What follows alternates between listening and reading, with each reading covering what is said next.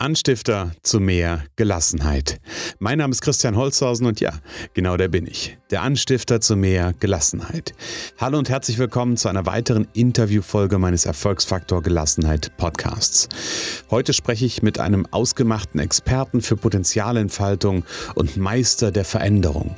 Dabei kann er selbst auf eine lange Reise voller Veränderungen zurückblicken. Werbesprecher, Radiomoderator, Sprecher bei der Harald Schmidt Show, Redenschreiber, Getränkeproduzent, Kommunikations Bundestrainer und Buchautor sind nur einige seiner Reiseziele. Und so ganz nebenbei ist Gelassenheit auch genau sein Thema. Ich ziehe das Mikro hoch für Patrick Lünen.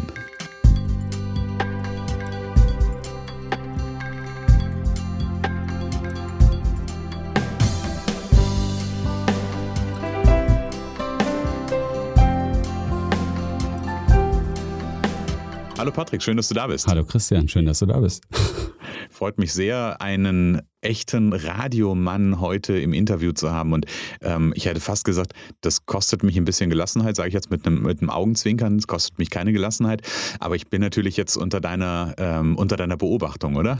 Nicht wirklich. Ähm, ich habe mir angewöhnt, wenn ich Radio mache, dann äh, beobachte ich sehr genau, was ich mache und was die anderen machen wenn ich Podcast mache oder wenn ich im Privaten, das ist jetzt für mich eher ein privater Termin, dann gucke ich da nicht so genau hin. Was ich aber wahrnehme, ist, dass du schon eine tolle Stimme hast, dass du kommunikativ sehr reif bist, dass du Dankeschön. ein gelassener Mensch bist, so nehme ich dich wahr. Wir sehen uns ja nicht in dieser Konstellation. Du bist in Hessen, ich bin auf Mallorca. Stimmt, genau. Ähm, Wie ist da das Wetter momentan? Nur momentan, ganz kurze Zwischenfrage. Es, es, ändert sich gerade. Es ist gerade so ein bisschen zwischen Sonne und Wolken. Gestern war es auch mal richtig kalt, weil wir haben hier gerade so nachts auch mal minus, äh Quatsch, äh, plus drei Grad. Okay. Hier wird es dann auch nachts äh, im Winter, und das ist ja jetzt Winter quasi für Mallorca, wird es richtig frisch. Ja. Ja, wir haben hier, ich glaube, heute Morgen hatten wir äh, um die 0 Grad. Von daher. Nicht so weit auseinander. Patrick, freut mich, dass du im Erfolgsfaktor Gelassenheit Podcast bist. Dein Thema ist ja auch durchaus das Thema Gelassenheit. Und ich würde gerne mit einer Frage starten, die ich allen meinen Interviewpartnern stelle, einfach aus einer, aus einer gewissen Neugierde heraus. Ähm, ist nämlich die Frage, wie fühlt sich für dich Gelassenheit an? Gelassenheit ist für mich das Gegenteil von dem, was ich früher gelebt habe. Okay. Weil ich war früher nicht gelassen. Ich war immer verspannt, ich war immer unter Strom, ich war sehr leicht reizbar, ich war jemand, der eben regelmäßig nicht immer unter der Decke klebte. Und weil ich das irgendwann anstrengend fand und das nicht mehr wollte, habe ich dann über viele Jahre mir Sachen erarbeitet, drauf geschafft, die mich in die Lage versetzen, immer gelassener zu werden. Das gelingt mir nicht jeden Tag, aber ich sag mal, wenn es einem 350 von 365 Tagen gelingt, ist das ja ein Wert. Früher war das ungefähr umgekehrt. Und insofern fühlt sich Gelassenheit für mich so an, dass ich mich quasi in einer achtsameren, sanfteren Weise von meinem Früher entfernt habe. Und ähm, okay. ähm, darauf bin ich dann sehr stolz. Das habe ich geschafft durch diverse Ausbildungen, Trainer, Coaching, Supervision, ähm, viel lesen, viel begreifen, auch darüber begreifen, wie man eben mit dem Außen gelassener umgeht, dass es dann zum Inneren gelassen werden wird.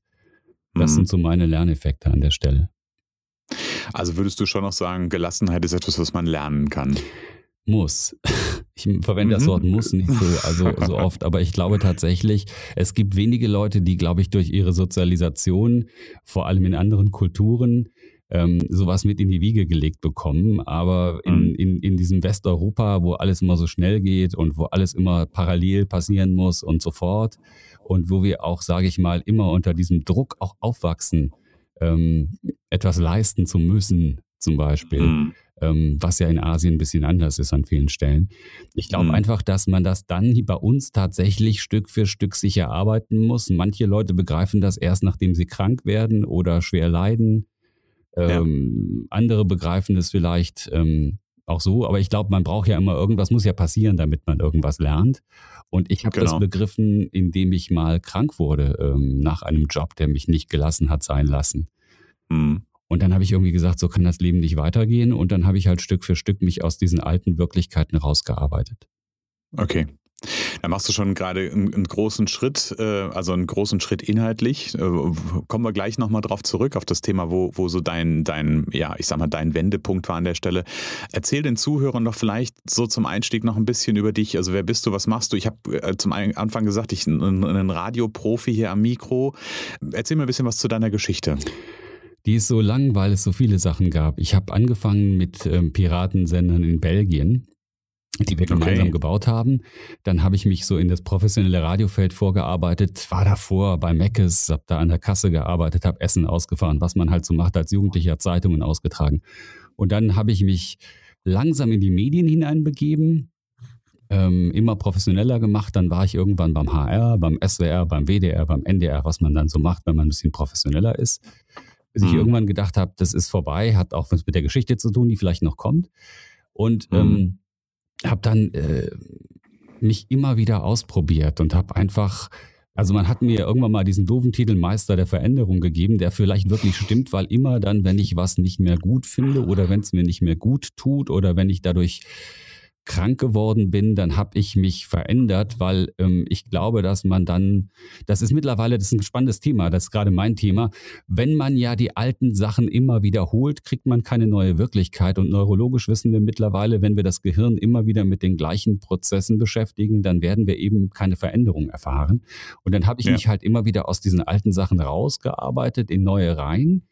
Wir haben ja im Vorgespräch eben schon gesagt, das ist nicht immer leicht, ist im mhm. Moment auch anstrengend, aber auf Dauer macht einen das natürlich frei und lichter und, und weiser und vielleicht ja. auch viel gelassener.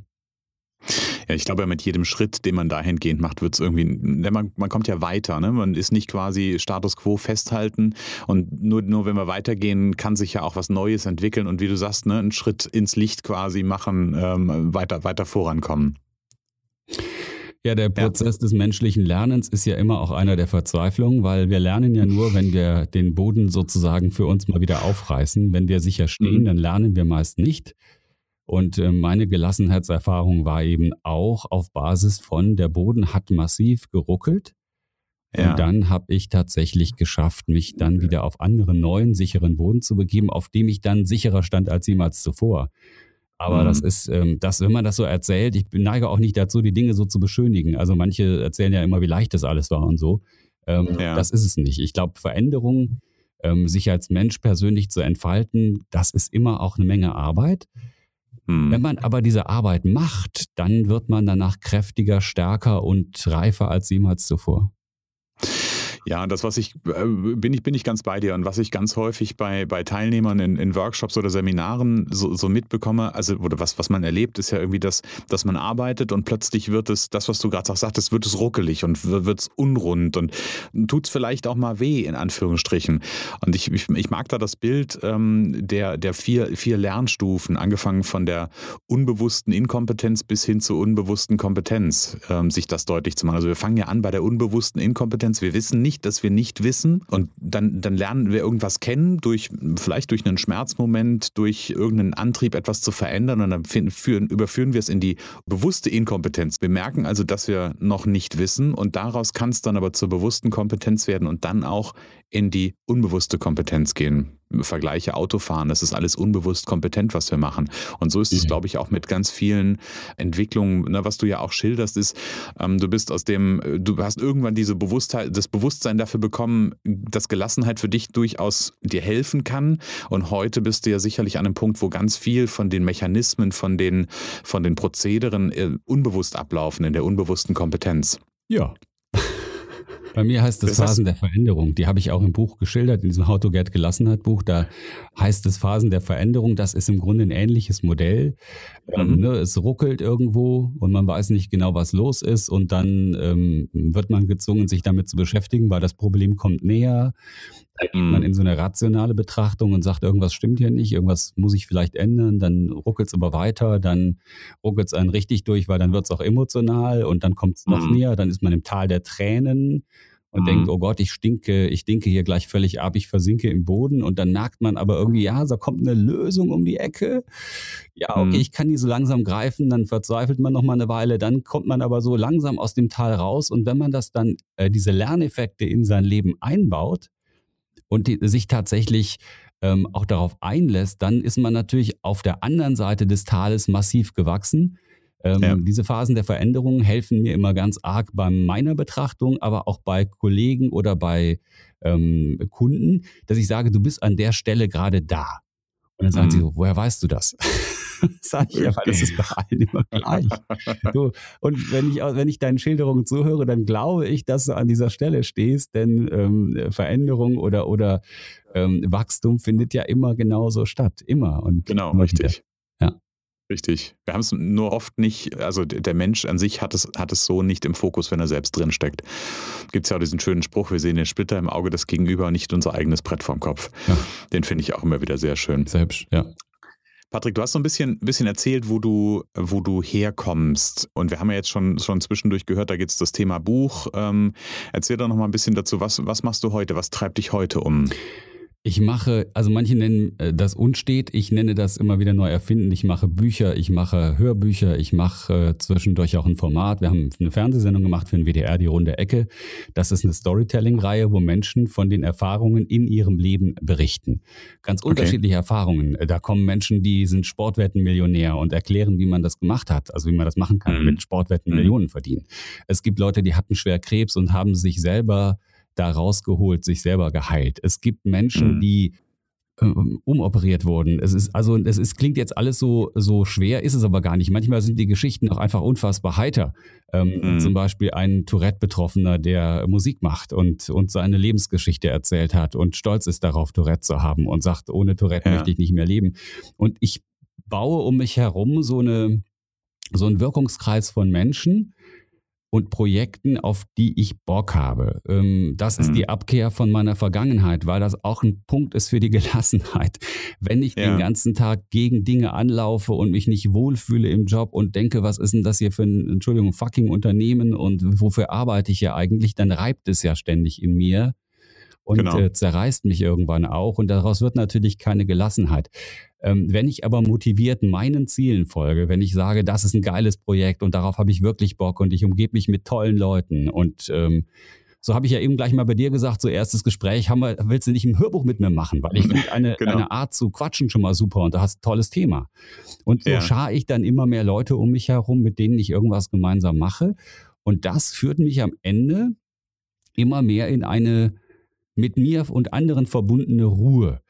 Ich nenne das mhm. mal auch mein Respektnetzwerk. Also ich arbeite mm. mit mhm. Leuten nur zusammen, bei denen ich grundsätzlich immer ein gutes Gefühl habe. Ich arbeite nicht mit Leuten zusammen, mm. bei mhm. denen ich irgendwie den Hauch von Verdacht habe, dass sie mir nicht gut tun oder dass sie mich bescheißen könnten.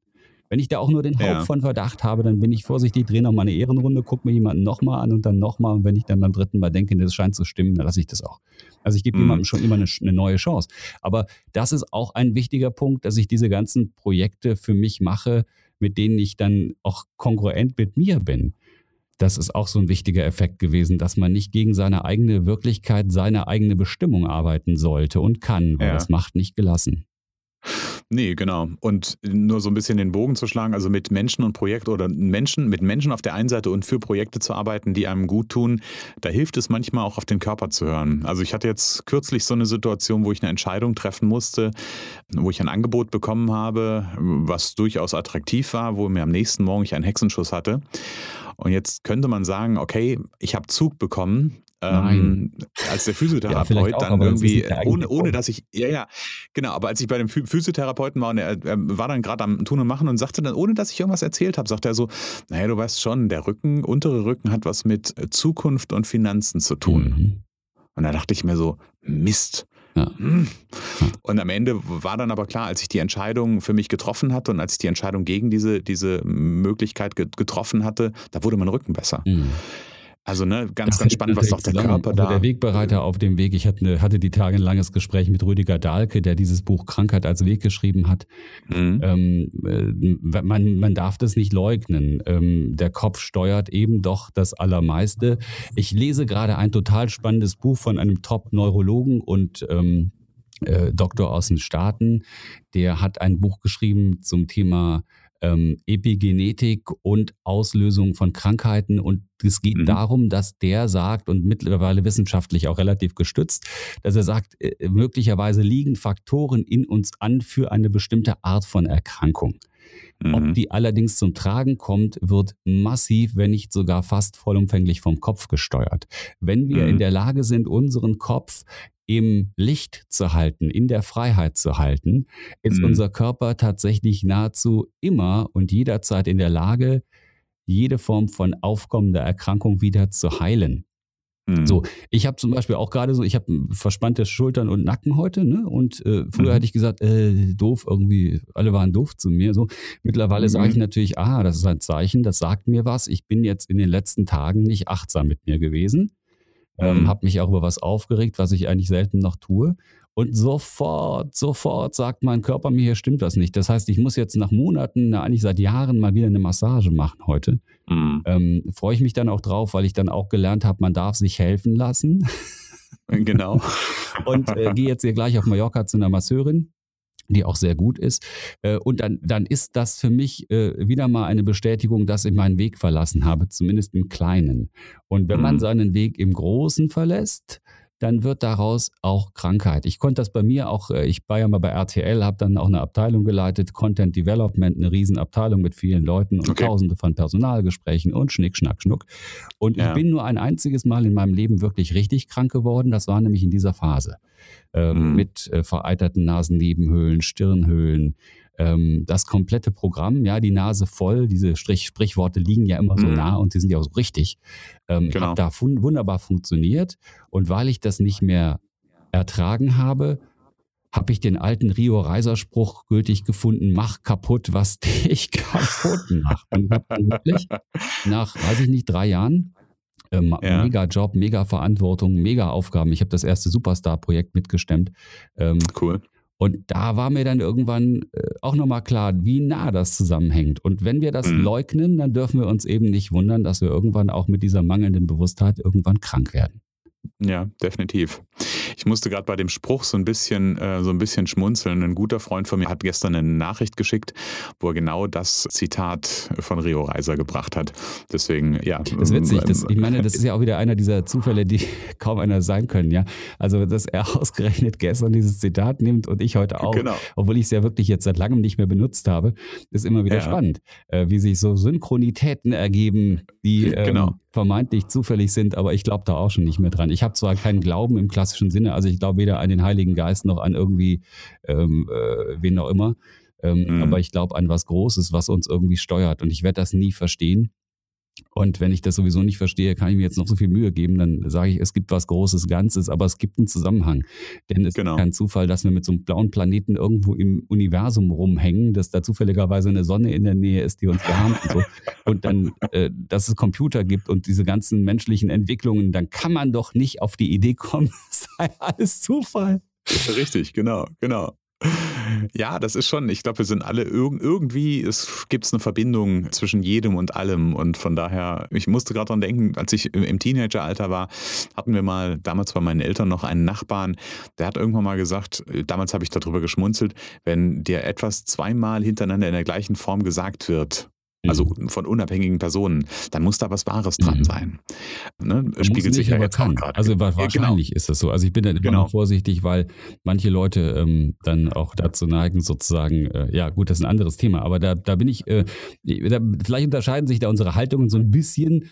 Ähm, ich glaube ja auch, dass manche Leute, also gerade wenn man so in Veränderungsprozessen unterwegs ist, dann ähm, äh, neigen Leute ja gerne mal dazu, einen wieder ins Alte zurückholen zu wollen, weil man ist ja immer mhm. ein sich gegenseitig stabilisierendes soziales System. Mhm. Ja, ich stabilisiere andere und andere stabilisieren mich. Wenn ich aber aus diesem System versuche auszubrechen, weil ich vielleicht sage, das ist alles Irrsinn hier, was hier passiert, dann wollen andere mich äh, zurückholen, sagen, das kannst du doch nicht machen und was wird dann passieren und so. Und äh, deswegen, wenn mir viele Leute gleichzeitig was sagen äh, in dieser Hinsicht, nur in dieser Hinsicht. Ansonsten weiß mhm. genau, was du meinst. Ähm, mhm. Dann werde ich hellhörig und sage, vielleicht ist meine Haltung doch richtig. Ja. Wenn aber Menschen einen auf offensichtliche, ähm, wie soll ich das jetzt mal sagen, Unsinnigkeiten hinweisen oder auf bestimmte Verhaltensweisen und immer wieder gleiche Dinge mhm. aufpoppen, dann bin ich hundertprozentig bei dir. Dann sollte man da mal hingucken, weil das ist dann ein sehr wertvolles Feedback. Ja, richtig, genau. Sehr schön, Patrick. Ähm, jetzt, jetzt haben wir so ein bisschen so einen Eindruck davon bekommen, äh, wo du herkommst, was du aktuell machst. Du hast mir im Grunde genommen ja auch schon so ein, zwei, äh, ein, zwei Mal so angedeutet, wo es, wo es in meiner nächsten Frage drum geht. Wenn du so deine, deine, die letzten Jahre so zurückblickst, was war so für dich so eine, die größte Herausforderung, wo dir wirklich auch damals die Gelassenheit gefehlt hat. Also ich habe da gehört, irgendwie so dieses Jobthema, wo dann ja auch der Wendepunkt war, aber was, was war das genau und was, was da passiert? Naja, wenn man so alt ist wie ich, ich meine, ich gehe jetzt auf die 50 zu, dann hat man schon viele Sachen erlebt, die einen massiv fordern. Das geht kaum einem mhm. in dem Alter anders. Eine ganz neuralgische Geschichte war, als ich meine Stimme verloren hatte als Radiomoderator. Das war so, okay. dass ich beim HR saß, bei HR3 damals morgens und Frühsendung gemacht habe und meine Stimme mir immer einfach versagte ähm, die wollte nicht mehr. Die hat einfach immer so zwischendurch so, ist die einfach nur weggeblieben. Das mhm. ist mir aber nur passiert im beruflichen Kontext, vor dem Mikrofon im beruflichen. Also ich konnte irgendwie, ähm, im Privaten konnte ich auch schreien und wenn ich auf den Fußballplatz gegangen wäre, hätte ich schreien können und die Stimme hätte nicht versagt. Ja. Dann bin ich zu einem Laryngologen gegangen an der Uniklinik in Aachen und der hat dann so eine Stimmbandstroboskopie gemacht und sagte zu mir, also äh, organisch ist alles super. Also die Stimmbänder sind top. Sie haben vermutlich ein psychosomatisches Problem. Ja. Also genau das wollte ich natürlich nicht hören, weil ja, klar, natürlich. wenn jetzt die Stimme mit Medikamente und so, dann ist das wieder weg. Es wird nur die Raumluft im Studio oder sowas. Ja, das habe ich auch gedacht. Ich habe, was man alles denkt, Allergie im Studio, aber das war auch vor anderen Mikrofonen und ich merkte ja auch in mir drin, war da irgendwas mhm. reif für eine Veränderung. Mhm. Das Leben hat mir einfach gesagt, hier ist einfach keine Freude mehr. Ähm, und das ist gegen deine neue Lebenswirklichkeit oder deine künftige. Und das hat mir dann möglich gemacht, all die Kompetenzen zu erwerben, die mich ins Neue geführt haben. Trainer, Coach, Supervisor, mhm. ARD, ZDF Medienakademie, ähm, völlig neue Netzwerke. Habe mich aus dieser Radiowirklichkeit, die unter uns gesagt ja auch seitdem immer kleiner und kleinkarierter und kleingeistiger und armer wird, Mhm. Ähm, ne, wo ich sagte, ich habe das damals schon gespürt. Ich meine, mittlerweile als Moderator bist du ja schon glücklich, wenn du sieben Sätze sagen darfst, die nicht von einem Claim durchdrungen sind. Weißt du, da, da, da, merkte so mein Körper zum ersten Mal, dass das nicht mehr meine Zukunft ist. Oder mein Kopf ja. oder was auch immer. Und ja. äh, das hat mich massiv durchgeruckelt, weil da hing ja alles dran. Ja, äh, Familie, Essen, Trinken, äh, Finanzierung meines Lebens und, äh, mhm. und, und, auch Ego. Ganz viel Ego hing da natürlich dran. Ich, der große König im Radio und so, ne? Und mhm. alle fanden mich so super. Aber da habe ich zum ersten Mal begriffen, dass mein Leben veränderbar ist und dass ich mich in die Gelassenheit jederzeit begeben kann, wenn ich mit dem Kopf nicht weiter vor die Wand laufe. So bum bum immer wieder, ich möchte durch diese Betonmauer durch, die Stimme funktioniert nicht. Ich habe einfach gesagt, okay, dann, dann äh, mache ich, wähle ich den alten Schachzug der Römer, der ihr klügster ever war, bei Schlachten nicht zu kämpfen, sondern sich mal zurückzuziehen. Und ja. damit haben die Römer ja fast alle Schlachten gewonnen, weil sie haben nicht die Leute verschlissen und ich habe mich nicht verschlissen. Ich bin lebendig geblieben und bin auch nicht in die Neurose gegangen darüber. Was ja sehr schnell passiert, ne, wenn du dann irgendwie immer wieder versuchst, mhm. höher zu springen, als du gerade kannst. Und mhm. der Druck wird ja dann immer massiver und das hält ja kein Mensch auf Dauer aus. Wenn man noch so resilient ist, hält man das nicht aus. Ja. Und dann habe ich tatsächlich äh, alles gegeben, um äh, was Neues zu bauen. Und es war okay, nur ein, das, heißt, das ist ein wunderbares Beispiel. Es gab noch mehr, aber wenn du nach einem Beispiel fragst, es war für mich mhm. ein sehr fordernder Moment. Ja, das glaube ich. Ähm, und das, das war einer der, der Momente, die dich dann, du hast ja gerade gesagt, einfach auch zu, zu Neuem geführt hat, zu deinen Ausbildungen, Weiterbildungen geführt hat. Ich, stelle mir nur gerade die Frage, so dieser Moment, das dann festzustellen und da zu sein, das, das bringt einen ja durchaus auch aus der Ruhe und aus der Gelassenheit. Gab es da für dich Elemente, die du, Dinge, die du gemacht hast, um da trotzdem irgendwie mit gut umgehen zu können in dem Moment? Damals habe ich, also ich meine, es war ja schon mal ein Tool, ne? Ähm, renn nicht weiter vor die Wand, sondern mhm. geh mal einen Schritt zurück. Ähm, ja. Lass den Absturz auch mal zu, der ja dann gar nicht kommt, weil wenn man dann sagt, okay, ich besinne mich mal, was kann denn da noch sein, ist der Absturz ja schon nicht mehr da. Mhm. Und ein Tool ist auch zu erkennen, dass es im Leben immer Millionen von Möglichkeiten gibt. Ja. Nicht eine. Ähm, das Leben bietet uns gerade in der westlichen Welt, aber auch in der, in der anderen Welt, ja, immer Millionen von Möglichkeiten. Mhm. Und man ähm, wird allein dadurch gelassener, dass man nicht ständig glaubt, es gibt nur diese eine. Ähm, und natürlich habe ich dann im Laufe der daraus erfolgenden Trainer- und äh, Schnickschnack-Ausbildung habe ich natürlich 380 tausend Tools kennengelernt, mit denen man besser mit sich umgeht. Und das habe ich dann ja auch mhm. unter anderem in diesen Online-Kurs gebaut, den ich vielleicht mal erwähnen darf an der Stelle. Ja, ich habe irgendwann mal erkannt, dass es ganz hilfreich wäre, all das, was ich begriffen habe, Psychologie, Verhaltensforschung, ähm, Kommunikation, das alles, äh, was ja die Frau an der Supermarktkasse nicht kennt. Warum eigentlich nicht? Ja, es ist immer in irgendwelchen schlauen Fachbüchern von Menschen, die wir, die lesen das dann, aber dann habe ich gesagt, okay, man muss doch eigentlich mal hingehen und all diese Sachen bündeln. Dann habe ich einen Online-Kurs gebaut, locker-leben.de, da findet man den. Und da habe ich all meine Lerneffekte in mittlerweile 230 Tages Videoimpulsen. Das werden jeden Tag mehr. Also ich mache jeden Tag einen Impuls, immer wieder, wenn was Neues dazukommt. Cool. Und der geht immer so zwischen zwei und zehn Minuten, gibt auch eine Menge Goodies, es gibt Hörbücher dazu und so weiter. Und das mhm. habe ich da reingebaut. Und ähm, weil mein Lernen ja nicht aufhört, also jedenfalls ist das mein Anspruch, ich hoffe, das geht noch bis ich 80 bin so, ja. will ich auch immer wieder neue Sachen verstehen.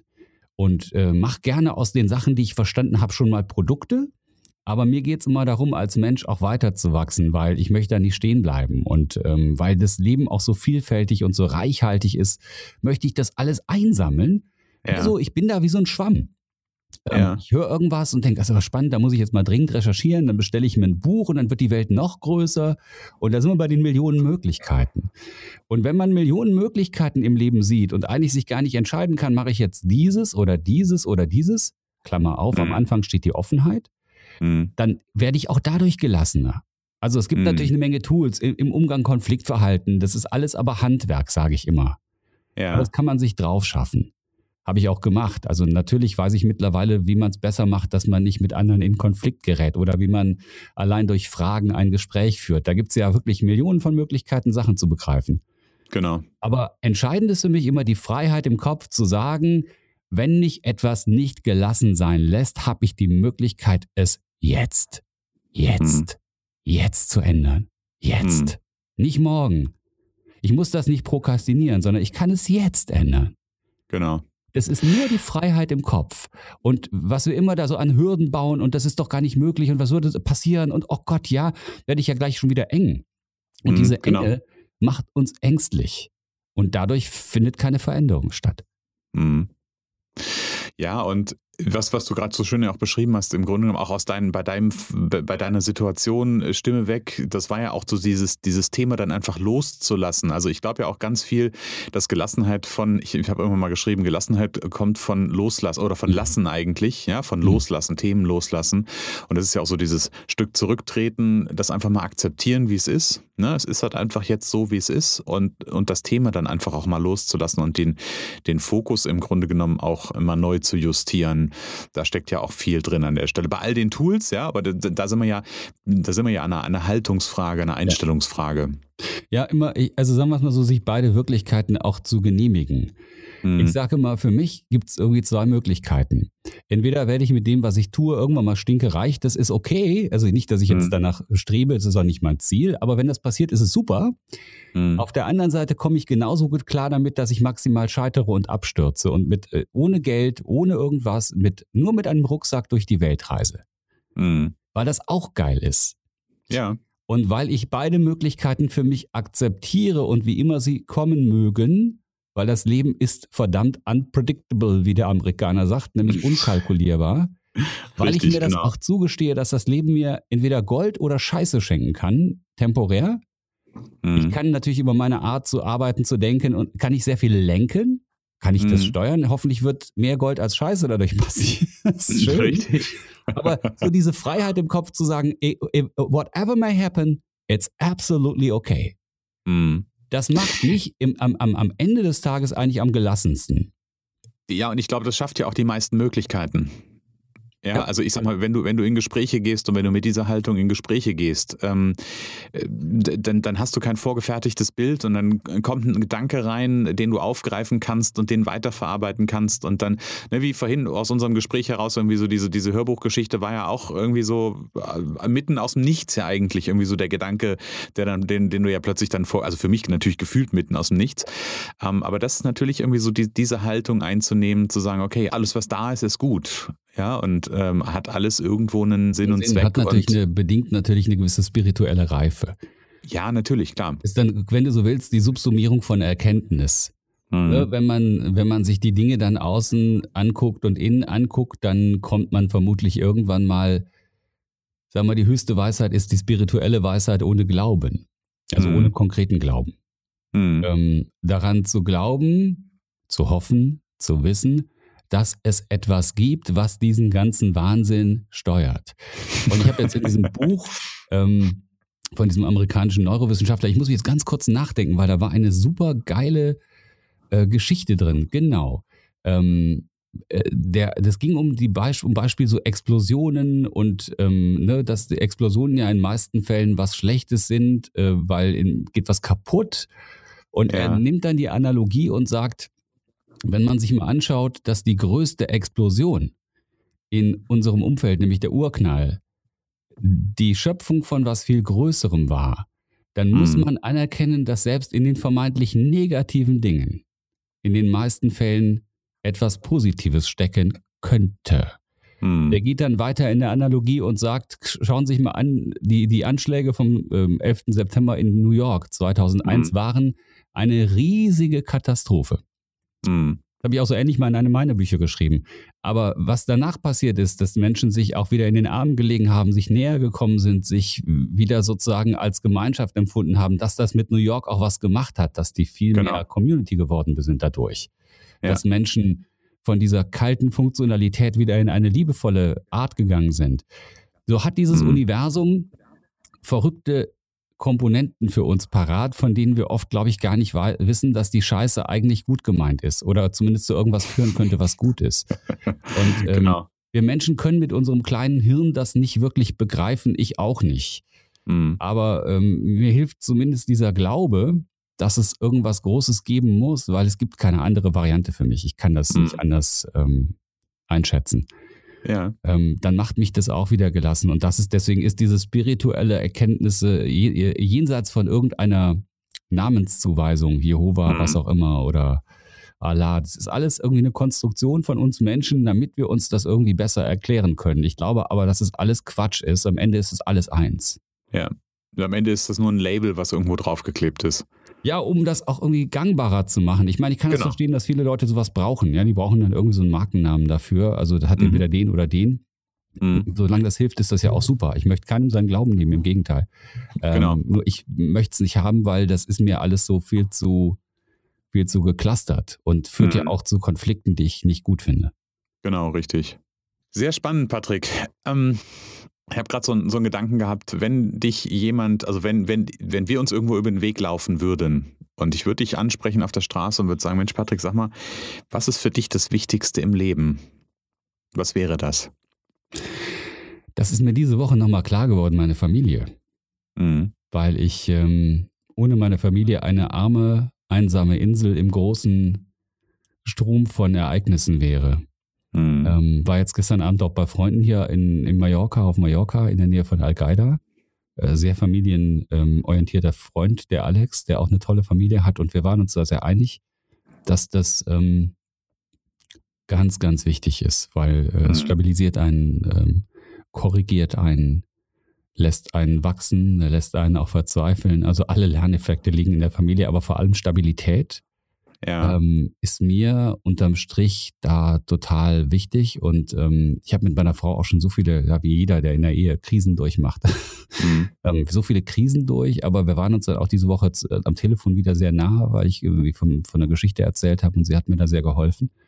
Und ähm, ja, das ist es. Familie ist für mich das Allerwichtigste. Mhm. Und danach kommt dann irgendwie schon nur noch wenig, weil, weißt du, diese Nummer mit dem Ego habe ich begriffen, die ist dann irgendwie nicht so haltbar, die geht irgendwann kaputt, wenn man genau. alt wird.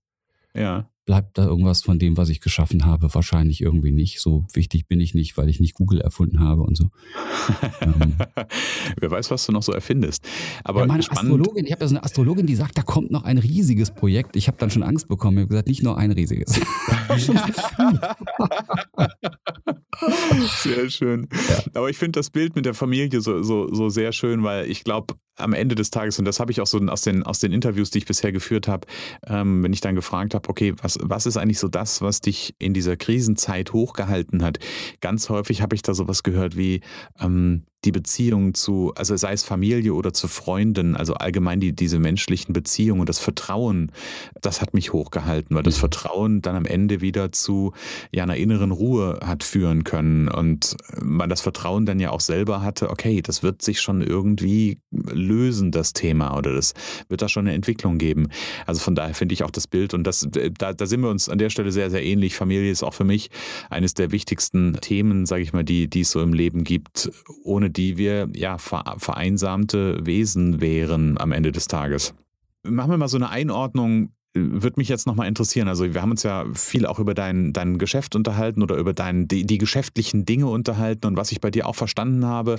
Ich gucke da gerade auch nochmal auf deine Seite, finde ich einen schönen, schönen Satz. Ich mache nur die Dinge, auf die ich Bock habe, nichts gibt mir mehr Kraft. Das ist ja so mhm. diese, so, so die, die Haltung, die ich auch bei dir wahrnehme. Irgendwie so, ne, ich mache das, wo ich Bock drauf habe und strahle da dann natürlich auch ganz viel aus. Und ich glaube, man geht ja dann einfach oder du gehst ja dann noch mit vielen in Resonanz, mit denen, die du halt bei dir haben willst kennst, ja, die vielleicht auch ähnlich ticken wie du. Vielleicht ist es auch deshalb, äh, bist du auch deshalb heute im Interview, weil da schon einfach so eine Resonanzebene da war. Aber wenn du, wenn du bei den Dingen, die dir wichtig sind, einfach nochmal hinschaust, wie wichtig ist da das ganze Geschäftliche drumherum?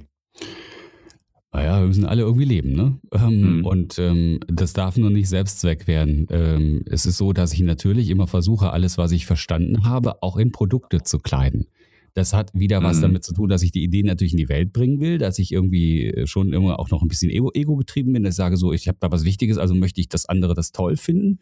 Mhm. Ähm, und natürlich habe ich auch eine Familie und je freigeistiger man lebt, desto mehr muss der dann gucken, dass die Kohle da ist, weil äh, ich bin ja nicht der Festangestellte, äh, der dann irgendwie jeden Monat seine Kohle überwiesen bekommt. Ja. Ähm, so, äh, insofern ähm, ist das immer auch wichtig.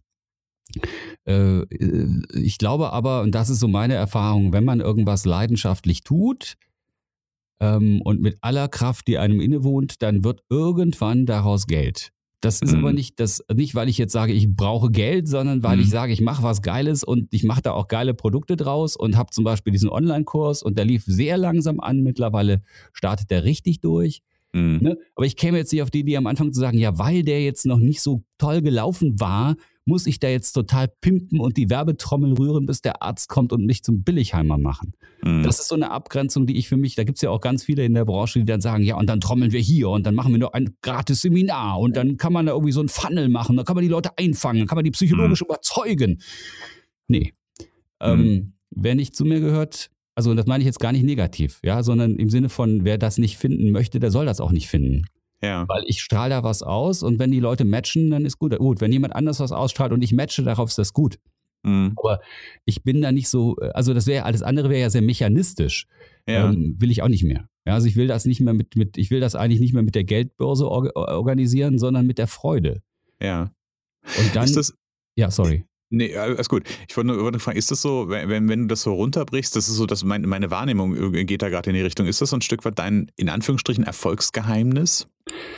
Naja, also weiß ich, bin ja nach allen Kriterien, die man so kennt, nicht so erfolgreich. Also was mhm. das ist, wenn, wenn Erfolg ist ja, was ist Erfolg? Mhm. Ähm, Erfolg ist, wenn du die, wenn du die ganzen anderen Trainer mal siehst, die dann zum Teil irgendwie 400, 500.000 Follower haben mhm. äh, und lauter Bildchen posten und so, dann bin ich natürlich schon in der Nische. Mhm. Weil wenn man so genau weiß, was man will, und ich glaube, das tue ich, und wenn man so genau weiß, wofür man steht, dann ist die Resonanz bei 80 Millionen Deutschen dann natürlich naturgemäß geringer. Ja. Weil ähm, ich jetzt nicht bunte, lustige ähm, äh, Motivationsbilder mit äh, kitschigen Sprüchen machen möchte. Ja. Nicht, dass ich das jetzt nicht irgendwie auch gut finde für eine bestimmte Zielgruppe, nur ich, ja, das klar. ist ja nicht meine Resonanz. Also ich, mhm. ich mag da niemanden ansatzweise irgendwie verdammen, das ist nicht mhm. meine Art. Aber ähm, äh, klar, dann bin ich in meiner Nische sehr erfolgreich. Keine Frage. Mhm. Mhm. Äh, aber man verdient damit ja auch keine Millionen, sondern kann dann allenfalls davon sehr gut leben. Aber das reicht mir auch. Ich meine, ich nehme am Ende meines Lebens ohnehin nichts mit. Genau. Ähm, ich werde irgendwo begraben und meine Kinder freuen sich vielleicht dann, wenn ich ein bisschen was übrig lasse. Aber warum soll ich mich denn jetzt hier ähm, rumlegen und, und, mhm. und, und Bullshit produzieren, nur damit am Ende des Lebens 500 Millionen auf irgendeinem Konto verrotten? das ist überhaupt nicht wertvoll. Ja, ja, bin, ich, bin ich vollkommen bei dir, auf jeden Fall. Ja. Ah, schön.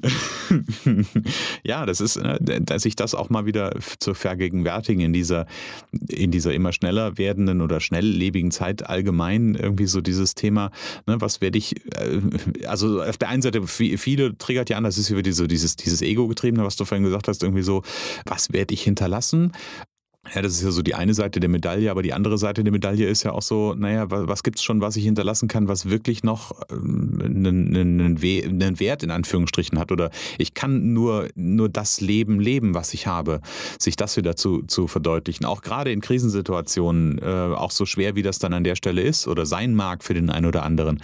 Aber da wieder hinzukommen und sich das bewusst zu machen. Ich mache ganz gerne so, wenn ich, wenn ich einen Klienten habe, der, äh, ja, der gerade so in so einer Krisensituation ist, ich mache gerne gerne so eine Zeitreise quasi, so von, von hinten einfach mal mhm. aufs Leben zu schauen und auch von hinten mal auf diese, ähm, auf dieses Erlebnis zu schauen, auf das, was gerade so belastend ist. Und in der Regel ist es so, ähm, ja, es sorgt dann für ein Schmunzeln, irgendwie so nach dem Motto, naja, wenn ich jetzt hier aus, keine Ahnung, aus dem, äh, aus dem Blickwinkel, ich bin 80 drauf zurückschaue, dann ähm, ist sind das wurscht. Genau, richtig. Ne? Dann frage ich mich, warum ich mir da überhaupt Gedanken drüber mache. Ja, diese, diese ähm, Vogelperspektive, Metaebene, zeitliche Betrachtung mit dem Zeitstrahl ist mhm. immer wieder heilsam. Ähm, genau. Habe ich gestern bei mir auch nochmal gemacht, habe gesagt, Moment mal, ist das wirklich gerade ein Problem in fünf Jahren wirklich mhm. gewesen? Nein. Ähm, weiter geht die Reise. Ähm, genau. Bevor man sich aufregt über Dinge, ne, kann man immer nochmal fragen, welche Wertigkeit hat das eigentlich für mein gesamtes Leben? Mhm. Meistens keine. Genau. Also und das ist so, ich nenne das mal abwischen. Ja, ich mache dann auch immer so eine Handbewegung dazu. Also ich wische mir dann so, was so quasi den Staub vom, vom Oberarm weg und denke so, weg damit. Ja. Weg damit. Damit möchte ich mich nicht beschäftigen. Und dann ist auch gut. Ähm, gibt ja so diesen schönen Spruch, man, jede Emotion bleibt für drei Minuten. Ja. Ähm, ne, also äh, Freude, ja, hurra, super, ich freue mich drei Minuten. Oder auch irgendwie, Gott, was für eine verkackte Scheiße. Und diese ähm, drei Minuten sind drei Minuten, es sei denn, ich mache daraus 30. Mhm. Man kann daraus sogar 300 machen, manche machen daraus 300.000, mhm. wenn man Sachen nicht ver vergessen oder vergeben kann. Ja. Ähm, das ist dann so eine äh, Emotion, die man ein ganzes Leben lang äh, mit sich rumschleift. Da kann man nicht vergeben, der ist böse, den würde ich gerne noch töten, was auch immer man da so im Kopf hat. Und mhm. daraus wird natürlich keine Gelassenheit, um den Rahmen nee. mal wieder zu ziehen. Und genau, daraus wird richtig. natürlich auch nicht, das ist, glaube ich, ganz entscheidend, Freiheit. Weil ja. ähm, wenn ich mich an sowas klammer, wird daraus irgendwie Enge, Angst, äh, Furcht, Mut, äh, ähm, ähm, ähm, ähm ich suche das richtige Wort, sorry, ähm, ich finde es gerade nicht. Alles ja, dann gut. soll das nicht sein. Äh, genau. Also jedenfalls wird daraus keine gute Emotion und daraus dann auch kein gutes Leben. Und genau. daraus wird am Ende Krankheit, bin ich sicher. Ja, das glaube ich auch. Ne? Also diese, diese Thema der Rückschluss auf den äh, Rückschluss auf den Körper, die Body-Mind-Connection oder wie man es auch immer bezeichnen will. Ich glaube, das hat sehr, sehr, sehr, sehr, sehr viel miteinander zu tun, wenn wir da und wir können da ganz, ganz viel für uns tun, wenn wir das in den Fokus nehmen mehr. Patrick, wir kommen so ganz langsam zum Ende des, ich hätte gesagt, zum Ende des offiziellen Teils. Ich habe noch, hab noch eine letzte Frage für dich. Und jetzt könnte ich sagen, eigentlich den Zuhörern sagen, lest das Buch How to Get Gelassenheit. Da sind ganz, ganz viele Anregungen drin, wie man mit Herausforderungen gelassener umgehen kann.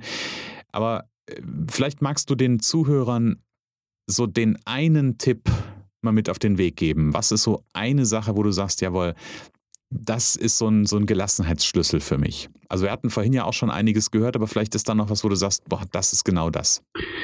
Also wenn mich wirklich was aufregt oder wenn ich irgendwie ähm, mit mir gerade hadere und nicht gelassen bin, dann wähle ich immer diesen einen Satz, im Zweifel cool bleiben. Mhm. Ähm, das ist mein Leitsatz, den ich mir echt jeden Tag, wenn es irgendwie mal wieder ruckelt, hinter die Ohren schreibe, im Zweifel cool bleiben man braucht, glaube ich, auch so einen Anker. Man braucht so einen Satz. Also wir sind ja alle kluge Menschen, aber ähm, weil dieser Satz auch für mich alles verdichtet, was ich für mich zu dem Thema begriffen habe. Da stecken also ganz viele Erkenntnisse drin, die ich quasi auf einen Satz gebracht habe.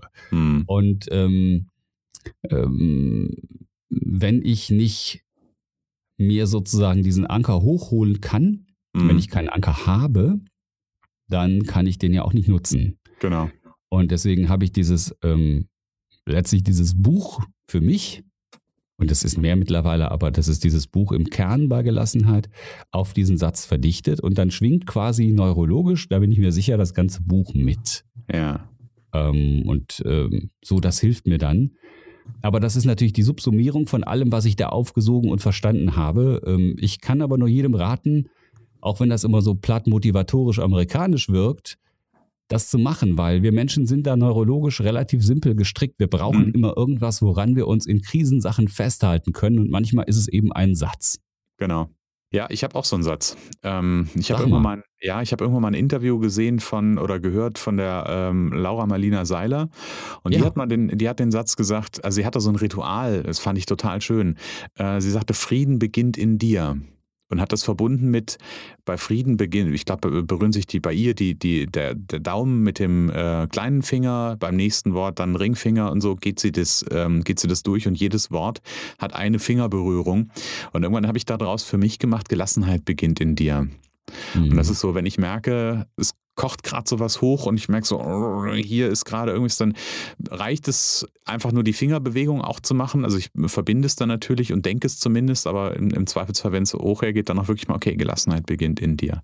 Mhm. Ähm, weil ich finde, das so eine schöne Geschichte ist, also gerade dadurch, dass die Fingergeste auch wirkt, das kannst du halt auch mal in einer Verhandlungssituation nutzen, ohne dass dein Gegenüber sofort weiß. Ähm also gut, jetzt, die Zuhörer wissen es jetzt, wenn der Holzhausen da sitzt und die Finger so aneinander macht, dann braucht er gerade ein bisschen Gelassenheit. Aber das ist ne, einfach so, so, so ein Ankerpunkt, wo ich merke, okay, das führt dann wieder einfach dazu, dass es im Innen ruhig wird. Also was mir auch hilft, ist ähm, ein Öl, ein Pfefferminzöl, das ich von einem Freund bekomme. Das ist sehr, sehr, sehr, sehr gut. Mhm. Ähm, da gibt es eine Firma, die habe ich jetzt vergessen. Ich habe heute irgendwie löchriges Hirn. Und zwar heißt, das sind äh, besondere Öle. Mhm. Die sind nicht irgendwie so diese Supermarktöle. Weißt du, da kostet das Pfefferminzöl ja irgendwie 1,19, aber ist auch nicht so richtig gut. Mhm. Ähm, äh, Young Living heißt das, genau. Und das ist ein so intensives Pfefferminzöl. Und man sagt auch, äh, Pfefferminz bringt die Wut runter. Pfefferminz äh, dimmt sozusagen viele Körperfunktionen ab. Und ähm, dann habe ich auch immer so ein Fläche, Fläschchen Pfefferminzöl für harte Fälle dabei, wenn ich irgendwie so ähm, wirklich mehr als gefordert werde. Jetzt werden die ein oder anderen Seminarteilnehmer sagen, hat, das hat er rausgeholt. ähm, und dann schmiere ich mir das tatsächlich so ein Mini-Tropfen unter die Nase. Mhm. Und das hilft mir. Das ist also letztlich ist es ja, du hast Möglichkeiten, das im Kopf zu machen über die Gedanken. Das wäre im Zweifel cool bleiben oder über sensorische Lösungen. Sensorische mhm. Lösungen wäre die Geschichte mit den Fingern. Du kannst mhm. ja letztlich alle Sinne dafür nutzen. Genau. Tasten, also die Fingernummer, riechen, also die Ölnummer, ähm, hören. Es gibt auch Leute, die beruhigen sich mit entspannter Musik. Das mhm. ist wunderbar. Mhm. Du kannst ja jeden Sinn als den Eintrittskanal in deinen Kopf nutzen, um eben daraus eine Gelassenheitsformel zu bauen. Genau. Ähm, und da wir alle unterschiedlich neuronal gestrickt sind, muss man, glaube ich, für sich mal gucken, wie setzt man sich diesen Anker. Eher mhm. über die Brain-Variante, wie eben beschrieben, über die Finger. Also da kann man aber, glaube ich, wenn man sich auf den Weg begibt, für sich was finden, was einem hilft. Mhm. Also Rituale schaffen ist eine gute, ist ein gutes Thema. Patrick, wir sind so ganz langsam ähm, beim Ende angekommen. Ich äh, sage nochmal eine, eine Geschichte.